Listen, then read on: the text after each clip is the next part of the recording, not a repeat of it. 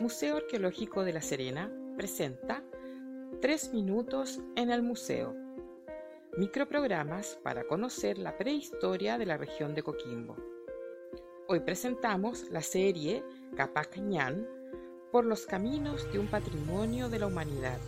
Seis capítulos para conocer sobre el camino del Inca en Chile.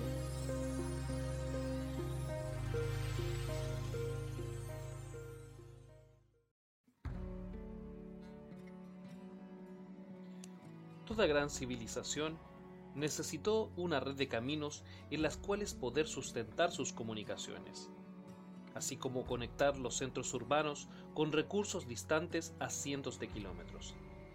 Tal fue el caso del Imperio Romano y sus calzadas, o la gran carretera acuática de los egipcios con su río Nilo.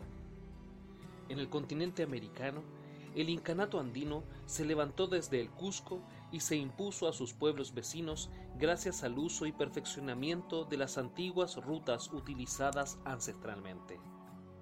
Gracias a esto fue posible movilizar grandes cantidades de personas y ejércitos, lo que fue un factor decisivo en sus planes expansivos.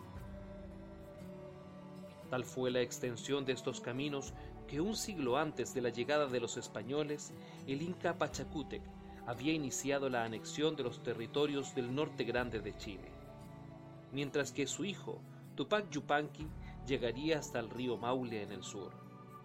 Sin estos caminos, el avance de los incas no habría sido posible, ni mucho menos ampliar su influencia a territorios que estaban a miles de kilómetros de su capital.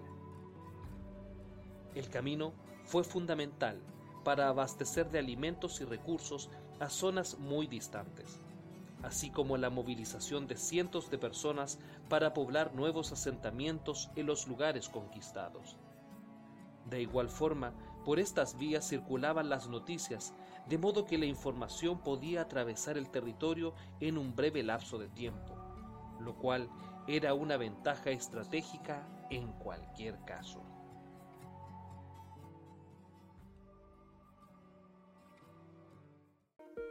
Museo Arqueológico de La Serena ha presentado Tres Minutos en el Museo. El Museo Arqueológico de La Serena es una unidad dependiente del Servicio Nacional del Patrimonio Cultural.